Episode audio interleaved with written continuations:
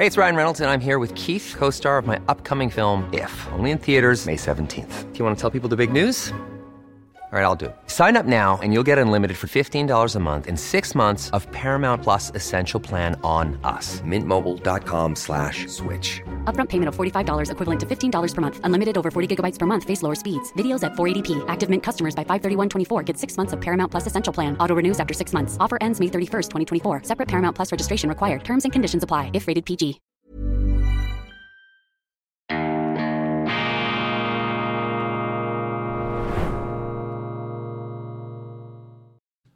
Grüezi miteinander, ganz herzlich willkommen und einen wunderschönen guten Morgen, meine sehr verehrten Damen und Herren, liebe Freunde. Ich begrüße Sie aus dem Institut für fortgeschrittene Gegenwartskunde und angewandtes, balanciertes Denken, schweizerisches Neutralitäts- und Gleichgewichtsdenken zur, Sie haben es gesehen, schweizerischen Ausgabe von Weltwoche Daily, die andere Sicht, unabhängig, kritisch gut gelaunt am Dienstag, dem 13. Juni 2023.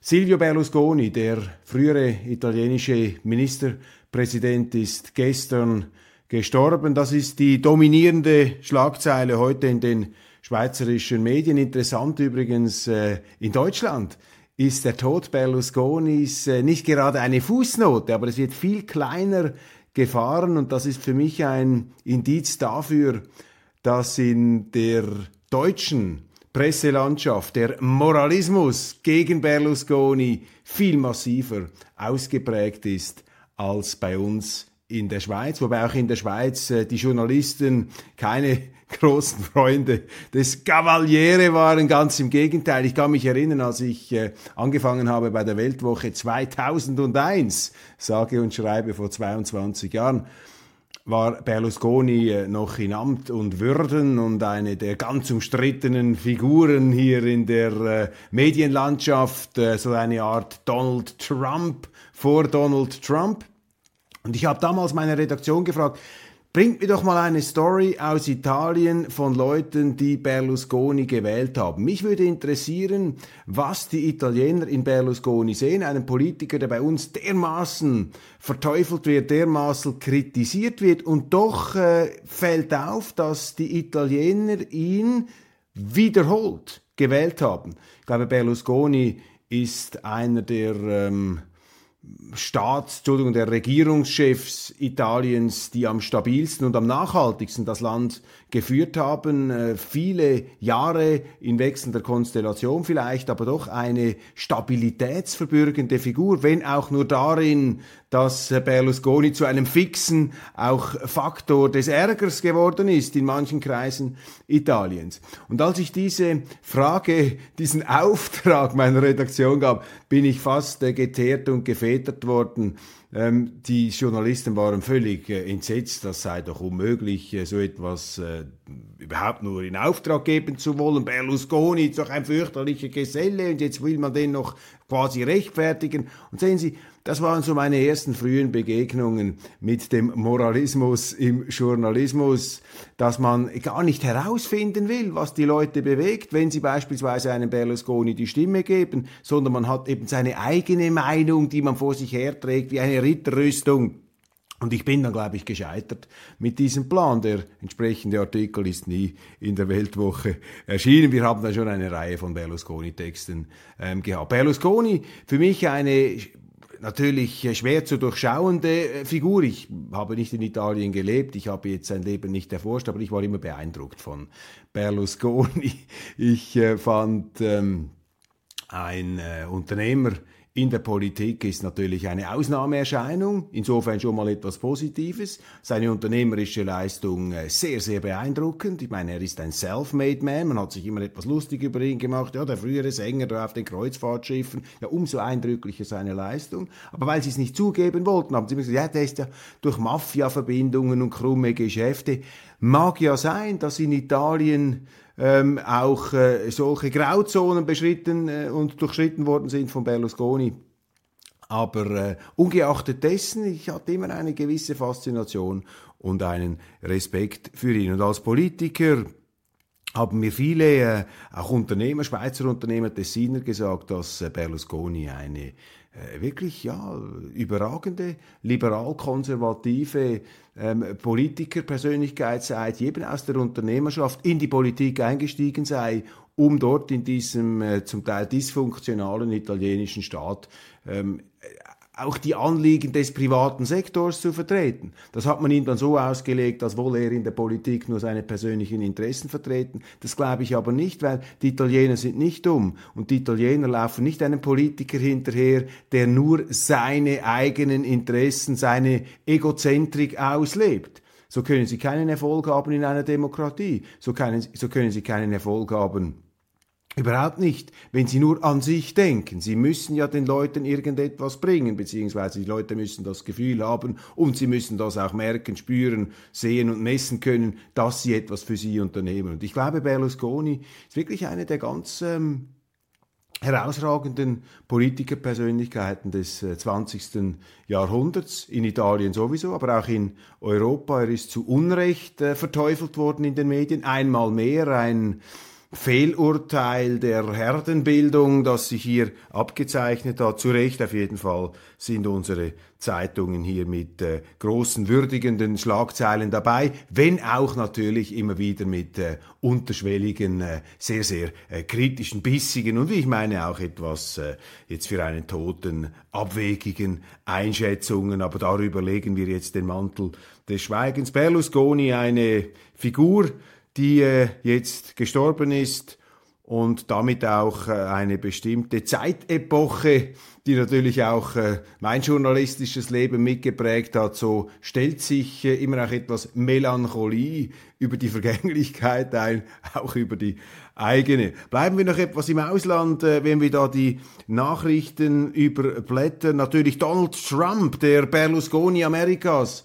auch im Fokus jetzt mit einer Reihe von sehr ballistischen Reden. Ich werde in der internationalen Ausgabe etwas vertieft darauf eingehen. Er hat in North Carolina gesprochen dieser Tage Trump ein Frontalangriff aufs amerikanische Establishment, das äh, die korrupteste Regierungsstelle, die es in der Geschichte der Vereinigten Staaten jemals gegeben habe. Da regen sich natürlich jetzt auch wieder alle Gutmenschen auf über solche Sätze, aber das ist eben Amerika, das ist Muhammad Ali, I am the greatest, das ist Donald Trump, das ist diese Mischung aus, ja, ähm, Unternehmer, Selfmade, ja, Selfmade-Mann kann man bei ihm nicht sagen, er kommt aus einer sehr wohlhabenden Familie, aber doch auch ein Stehaufmännchen, große Schwierigkeiten gemeistert und natürlich auch immer das Element des Schlangenölverkäufers, das wir aus den Vereinigten Staaten ja auch kennen, aus jedem Western. Donald Trump eine Erscheinung, die man sicher auch kritisch sehen kann, natürlich auch kritisch sehen muss. Aber wissen Sie, auch da diese gleißende, diese schwer bewaffnete Einseitigkeit, diese militante Verunglimpfung vom ersten Tag an, als dieser Donald Trump die Politbühne betreten hat, die macht mich einfach misstrauisch. Und auch wenn ein Teil der Vorwürfe stimmen mag, die Art und Weise, wie sie von den Medien übersteigert werden, wie man sich da kritiklos geeinigt hat in der Verteufelung. Das muss uns misstrauisch machen, meine Damen und Herren. Das äh, Leben ist nie in derartiger schwarz-weiß Ausprägung zu sehen. Und wenn ich noch etwas erwähnen darf aus diesen Reden, jetzt vor allem in North Carolina, ich glaube, dass Trump in den Vereinigten Staaten, vielleicht auf der Weltbühne im Westen, der Politiker ist, der den Mut hat, die Situation ehrlich anzusprechen in der Außen Politik, dass all diese Kriege und Konflikte, in die wir hineinrasseln, das hat natürlich entscheidend damit zu tun, dass wir eine woke linke Regierung in Washington haben. Das macht wahnsinnig viel aus. Und ich bin tatsächlich der Meinung, dass äh, Donald Trump recht hat, wenn er sagt, unter mir hätte es diese Kriege und Konflikte nicht gegeben, weil Trump, auch ein Geschäftsmann, bei allem äh, Brustgetrommel, natürlich letztlich ein Mann des Kompromisses ist, des Deals. Und diese Profipolitiker, diese Moralisten und Gesinnungsathleten, die sind natürlich nicht auf den Kompromiss aus, sondern auf die Rechthaberei, auf die Galerie. Sie wollen den Medien gefallen und die Medien sind ähm, ein Durchlauferhitzer, sind ein Resonanzboden für diese moralistische Selbstüberhöhung, die wir jetzt äh, vor allem im Westen ganz äh, markant beobachten können. Übrigens ein typisches Dekadenzsymptom, wenn eine Kultur äh, von sich dermaßen eingenommen scheint, schwingt natürlich auch immer sehr viel Selbstmisstrauen mit. Wenn sie unsicher sind, dann neigen sie natürlich auch zu einer gewissen Verblendung. Sie wollen das nicht wahrhaben und das schlägt dann in Überheblichkeit, in Arroganz um und in unberechenbares, zum Teil auch aggressives Verhalten und vor allem auch in, den, äh, in einem Mangel an Bereitschaft, eigene Fehler zu sehen, beispielsweise in einem Konflikt. Ich habe in der internationalen Ausgabe gestern ein sehr schönes Zitat äh, vorgestellt, das ein Leser, ein Zuschauer mir geschickt hat. Michael, ähm, sinngemäß, frage dich bei jedem Konflikt zuerst, was dein Anteil vom, am Konflikt ist. Frage dich bei jedem Konflikt zuerst immer, was ist mein Anteil an diesem Konflikt? Und wenn du dich das nicht fragst, dann bist du nicht an einer Lösung des Konflikts interessiert, sondern an einer Eskalation. Und das ist der Eindruck, den ich habe, wenn ich da etwas in die westliche Szene blicke. Verführer und Verderber Berlusconi hat Italien in den Sumpf geritten. Das ist jetzt eine der etwas abfälligeren Schlagzeilen heute, die äh, wiedergeben äh, den Sound der äh, Berlusconi-Berichterstattung der letzten 20, 30 Jahren. Berlusconi hat Italien in den Sumpf geritten. Das glaube ich nicht. Ich glaube, Italien ist politisch schon länger in einem Sumpf. Zumindest äh, ist das die Wahrnehmung vieler Italiener, mit denen ich spreche. Und Berlusconi war eine Sumpfblüte jetzt im äh, nicht moralistisch herabsetzenden Sinn gemeint. Er war einfach eine Figur, die gesagt hat, äh, wir, ich kann das nicht länger einfach hinnehmen. Ich bin Unternehmer, wir müssen dem Staat äh, schauen und hat hier das Risiko, ist er eingegangen und hat sicherlich auch eine Reihe von Fehlern gemacht, aber man wollte auch bei ihm partout keine Qualitäten erblicken, jetzt zum Teil ein bisschen. So schade, man verstellt sich da den Blick auf interessante, auf interessante Vorgänge. Warteschlangen am Zürcher Flughafen werden zur Peinlichkeit. Äh, das, worüber wir gesprochen haben in dieser Sendung, jetzt allmählich auch in den allgemeinen Schlagzeilen. Offensichtlich wirklich äh, sehr unerfreuliche Zustände am Zürcher Flughafen. Sehr verhalten die Kritik am Hauptverantwortlichen Mario Fehr, dem Zürcher Sicherheitsdirektor, einem Image-Virtuosen der äh, obersten Liga. Ein äh, Politiker, der es geschafft hat, äh, auf der linken Seite nach oben zu kommen, sich dann aber auf der rechten Seite äh, so beliebt zu machen und sich auch so zu präsentieren, dass er immer auch als linker Darling der Rechten durchgegangen ist. Ich war immer etwas skeptisch und bin es noch bei Mario Fer, obwohl auch er ähm, viele Dinge richtig macht. Das muss man ihm attestieren. Er ist ein Pragmatiker, äh, er ist ein Politiker, dem ich allerdings nicht immer abnehme, was er sagt. Er ist natürlich auch ein glänzender Redner und ein sehr strategischer und kalkulierter Redner ähm, der sich sehr, sehr genau überlegt, wie er sich in der Öffentlichkeit präsentiert. Und dieses Kalkül ist für mich oft allzu äh, überdeutlich bei ihm. Und das ähm, lässt mich da etwas eine gewisse Distanz einnehmen zu diesem Politiker. Hier ist aber ganz klar zu sagen, dass er verantwortlich dafür ist, dass wir zu wenig Personal am Flughafen haben, dass die entsprechenden Posten offensichtlich unterbesetzt sind. Und das wird, und das ist eben jetzt die Frucht seiner Imagepolitik, das wird ihm zu wenig deutlich hier vorgeführt, meines Erachtens, in den Nachrichten. Dann ein Ärgernis des äh, Schweizer Fernsehens. Das Schweizer Fernsehen unterhält ja große Websites wie eine Tageszeitung, äh, wie ein Tagesanzeiger, wie eine NZZ, die SRF, das äh, gebührenfinanzierte finanzierte Staatsmonopol, Konzessionsfernsehen hat, Printprodukte ähm, Online ist so gesehen eine staatlich äh, konzessionierte oder staatlich subventionierte, mit Zwangsgebühren alimentierte Medienanstalt. Ein Unding für mich natürlich, äh, dieses Auswuchern ins geschriebene Wort ist äh, eine ist ein Unding, das man äh, verbieten sollte, aber sie machen es trotzdem. Und das ist mal das erste Ärgernis, also dass hier ein staatlich konzessioniertes Unternehmen da ist, das die Medienbetriebe konkurrenziert mit Steuergeldern. Und zweitens ist dann natürlich auch die Art und Weise sehr störend und stoßend, wie die SRG, wie das äh, Schweizer Fernsehen, ich rede jetzt vom deutschsprachigen, wie es seinen Auftrag, seinen öffentlich-rechtlichen Auftrag interpretiert. Ich bringe Ihnen hier einen kleinen äh, Text zu den, zum Klimaschutzgesetz zu Umfragen eine Berichterstattung, eine Berichterstattung, kein Kommentar. Steht folgendes drin. Großer Ja-Vorsprung beim Klimaschutzgesetz trotz wachsendem Nein. Eine Mehrheit von 63 Prozent der Teilnehmenden hätte das Klimaschutzgesetz Ende Mai angenommen. Dennoch, die Ja-Seite verliert mit 9 Prozentpunkten an Unterstützung, während das Nein um ganze 11 Prozentpunkte wächst. So weit, so gut. Also, was die Nüchternheit der Berichterstattung angeht. Auch wenn das Nein-Lager aufholt, Grundsätzlich bleibt es bei einem flächendeckenden und mehrheitlichen Ja. Und jetzt kommt's. Außer bei den SVP-Wählern, den regierungsmisstrauischen und den weniger gebildeten hätten sämtliche andere Gruppen ein Ja in die Urne gelegt. Berichtet hier das schweizerische Fernsehen auf seiner Website. Also wenn Sie gegen das Klimaschutzgesetz sind, dann sind Sie SVP-Wähler, regierungsmisstrauisch oder, und das finde ich ähm, ganz äh, bekannt, weniger gebildet. Das ist diese himmelschreiende Arroganz der Medien, die natürlich immer mehr Leuten auf die Nerven geht und deshalb schalten sie ab, machen sie da nicht mehr mit. Am letzten Samstag, auch interessant, ein äh, Leitartikel in der Neuen Zürcher Zeitung zum Thema Personenfreizügigkeit. Ich äh, zücke das jetzt ähm, heraus oder hervor.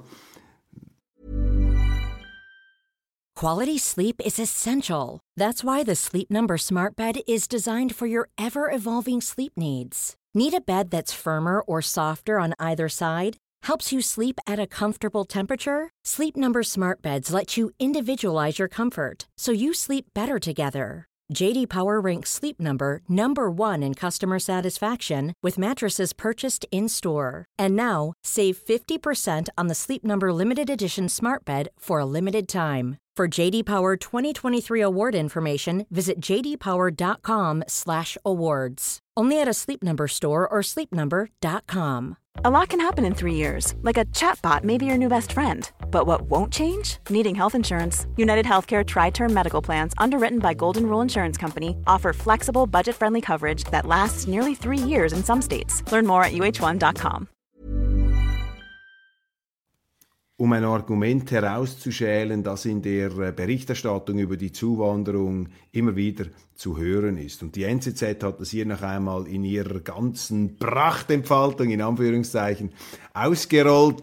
Die These, die Behauptung lautet, die Personenfreizügigkeit, die massive Zuwanderung, Nettozuwanderung, über eine Million Menschen in den letzten 13, 15 Jahren sind in die Schweiz eingewandert, ein gigantisches Bevölkerungswachstum, höhere Pro-Kopf-Zuwanderung als in den Vereinigten Staaten oder in Australien. Die Schweiz also ein Einwanderungsland schlechthin, obwohl wir sehr begrenzten Platz haben. Einerseits zeichnet das natürlich die Schweiz aus, wir sind super attraktiv. Zweitens äh, ist das Ausdruck der Attraktivität auch äh, sozialstaatlichen Einrichtungen. Und drittens ist das der Staubsaugereffekt des äh, in der Schweiz massiv wachsenden öffentlichen Sektors, der einen Großteil äh, der Arbeitskräfte, die in die Schweiz gekommen sind, ähm, angezogen hat. Also die Zuwanderer, die gekommen sind in den letzten Jahren, sind vor allem auch äh, großmehrheitlich in den privaten Sektor eingestiegen, vor allem ins äh, Gesundheitswesen und in andere ähm, staatsverwaltete Gebiete. Das sind so die, ähm, die, Grund, äh, die Grundtendenzen. Und die NZZ schreibt hier eben stellvertretend für viele, auch bürgerliche Wirtschaftsverbände und äh, gutmenschliche Organisationen, Medien, diese Zuwanderung habe uns reich gemacht, habe uns natürlich auch vielfältiger gemacht. Letztlich eine positive Geschichte, auch wenn es da und dort ein paar Negativerscheinungen gäbe. Und diese Behauptung ist falsch. Stimmt einfach nicht. Und ich finde es schon bemerkenswert, dass eine Wirtschaftszeitung, die im Grunde ja mit dem Taschenrechner und nicht nur mit den Buchstaben äh, umgehen äh, können sollte, dass äh, eine NZZ so etwas schreibt. Es ist nachweislich ähm, so, dass diese Zuwanderung in die Schweiz den Wohlstand pro Kopf verringert hat, verkleinert hat. Die Produktivität in der Schweiz pro Kopf hat abgenommen. Sie war größer in den Jahren von 1945 bis 1990. Wir hatten dort auch ein größeres Wirtschaftswachstum pro Kopf. Und seit der Einführung der Personenfreizügigkeit ist der Kuchen zwar gewachsen, die schiere Masse, aber eben nicht die Klasse, nicht die Produktivität. Das ist eine sehr gefährliche Entwicklung. Gab es immer wieder in der Schweizer Geschichte, zum letzten Mal in den 60er Jahren. Damals hat SP-Bundesrat Tschudi, ähm, er war sogar Bundespräsident, als dieses ähm, Papier erschienen ist, in einer denkwürdigen ähm, Schrift festgehalten, dass diese Form von Massenzuwanderung, die in den 60er Jahren stattgefunden hat, nicht nachhaltig sei und auch nicht äh, dem Wohlstand und dem sozialen Frieden in der Schweiz zuträglich. Und heute ist das auch der Fall, aber die Bereitschaft der Medien und auch der Politiker fehlt, dies offen zuzugeben, weil sie natürlich eben moralisierend nicht als ausländerfeindlich gelten wollen, obwohl man ja nicht ausländerfeindlich ist, wenn man sich solidarisch zeigt zu dem Land, das natürlich sich bewusst machen muss, wie groß ist unsere Aufnahmefähigkeit, ist das wirklich in unserem Interesse. Und wir müssen in der Schweiz natürlich auch wieder lernen, oder viele müssen es lernen, die eigenen Interessen zu formulieren und zu sagen, ja, eine Zuwanderung an sich ist ja nicht etwas Schlechtes, aber das muss genau gesteuert werden, ist ein hochsensibler Bereich und da ist man offensichtlich nicht bereit. Und wenn ich solche Artikel lese, solche Gutmenschenartikel, solche Vernebelungsartikel, die da treuherzig äh, uns weismachen wollen, dass das, was wir ja erleben, was wir spüren, was wir sehen, dass das nicht stimmt, dass eben diese Zuwanderung ungesund ist, diese Massenzuwanderung in die Schweiz. Ich will jetzt gar nicht von den Straftaten reden, vom Asylmissbrauch und all von diesen Abgründen, sondern allein diese Personenfreizügigkeitszuwanderung, dieses System mit der Europäischen Union, das zu einem Dogma geworden ist der herrschenden Kreise in der Schweiz. Diese Personenfreizügigkeit ist für sie wie ein Glaubensbekenntnis, das auf keinen Fall kritisiert werden darf, beziehungsweise nur so weit kritisiert werden darf, als die Institution selber, dass Personenfreizügigkeit nicht in Frage gestellt wird. Und das ist meines Erachtens ein Fehler und das ist vor allem auch faktisch widerlegt. Ähm, es gibt dazu Gutachten, es gibt Studien. Wir werden in der nächsten ähm, gedruckten Weltwoche darauf eingehen. Übrigens äh, interessant, ich kann mich erinnern, in Deutschland, ich habe mich ähm, ähm, in, unterhalten. Ich habe auch interviewt den äh, Soziologen Herwig Birk. Herwig Birk äh, war einer der allerersten äh, in Deutschland, äh, zumindest einer der ganz prominenten Akademiker, die versucht haben, die Zuwanderungsbilanz ähm, auch finanziell, volkswirtschaftlich zu machen für Deutschland. Und sein Befund lautete, ist dann später vom IFO-Institut von Professor Hans-Werner Sinn auch ähm, ähm, verbreitet und bekräftigt worden, dass ein Zuwanderer äh, in Deutschland mindestens 25 Jahre dort gearbeitet haben muss, um ähm, dem Land volkswirtschaftlich mehr zu bringen als zu kosten. Sehr viele aber dieser Migranten würden vorher wieder zurückgehen, würden ähm, eben nicht 25 Jahre bleiben. Nun ist in Deutschland natürlich noch verheerender als in der Schweiz äh, eine Massenzuwanderung zu beobachten gewesen in den 70er, 60er Jahren in Sektoren mit geringer Produktivität, äh, Massenarbeit und da ist natürlich die ganze Wertschöpfungsstruktur eine andere. In der Schweiz hatten wir immer eher etwas hochqualifizierte Zuwanderer, früher die Saisoniers, die schlechter qualifizierten, die hatten keinen Zugang zum Sozialstaat, mussten wieder nach Hause gehen. Das war nach Auffassung übrigens bedeutender deutscher Politiker eine sehr weise Einrichtung. Helmut Schmidt hat das immer gelobt, der frühere SPD-Kanzler. Die Schweiz ähm, äh, hat es etwas besser gemacht mit den Hochqualifizierten. Aber das ist eben das nächste Problem und das nächste Märchen, das ihnen da immer wieder aufgebunden werden soll, dass die ähm, Zuwanderung durch die Personenfreizügigkeit vor allem Hochqualifizierte betroffen habe. Und das stimmt nicht. Seit 2008, 2009 ist das ähm, gekippt. Ähm, haben wir mehr Zuwanderung, die die Schweiz mehr kostet, als der Schweiz mehr bringt. Und das sind halt die großen Tabus, die nirgends ähm, ähm, abgehandelt und beziehungsweise ähm, äh, ja, zerlegt werden und deshalb sind wir da nach wie vor auf einem äh, falschen Kurs. Ähm, Brexit habe ich, mich, hab ich mir hier noch notiert. Ja, der Brexit, ähm, das sind Themen, die jetzt aufkommen aus Großbritannien, für die Schweiz auch nicht ganz uninteressant. Sie haben einen Streit zwischen dem früheren Premierminister Boris Johnson und dem heutigen Regie Sunak. Boris Johnson ja unter dem Absingen wüster Lieder jetzt sich allmählich etwas verabschiedend da aus der äh, Politik, also nicht verabschiedend, aber er äh, driftet da so etwas aus dem Fokus und die Medien, auch bei uns natürlich äh, mehr oder weniger latent, beziehungsweise offensichtlich sehr kritisch gegenüber Boris Johnson. Er wird da nach wie vor als Clown verspottet, auch äh, sehr einseitig und sehr unkritisch gegenüber der eigenen Haltung, die man da journalistisch eingenommen hat. Ich habe eine ganz andere Auffassung von Boris Johnson. Ich halte ihn für ein äh, ja, genialen Politiker, der in einer ganz entscheidenden Phase etwas enorm Wichtiges gemacht hat, nämlich einen Volksentscheid umzusetzen. Einen Volksentscheid, den das britische Establishment nicht umsetzen wollte. Man hat so getan, als ob, man hat es nicht fertiggebracht, diesen Brexit-Volksentscheid durchzuziehen, umzusetzen. Boris Johnson hat das auf eine brillante Art und Weise gemacht, durch radikale Konzentration auf diese Botschaft, Get Brexit Done, das war seine Botschaft und er hat damit auch äh, Wählerschichten erobert, die früher für die Tories unerreichbar gewesen sind. Das Ganze ist entgleist während Corona. Es hat Unwahrheiten gegeben, auch Unsauberkeiten, moralische Verfehlungen, die die Briten nicht durchgehen lassen. Eine Klassengesellschaft, die aber an die Oberklasse eben auch höchste Anforderungen stellt. Boris Johnson bei allem verwuschelten Eindruck natürlich ein Vertreter der britischen Oberschicht mit adeligen äh, Unter- und Obertönen, Eliteschulen etc. Da hat er sich vertan. Aber diese Verdammungsurteile, die jetzt ähm, Berlusconi-mäßig äh, über ihm ausgeschüttet werden, die werden seiner Leistung nicht gerecht. Und Johnson hat das brillant gemacht, er hat es genial gemacht.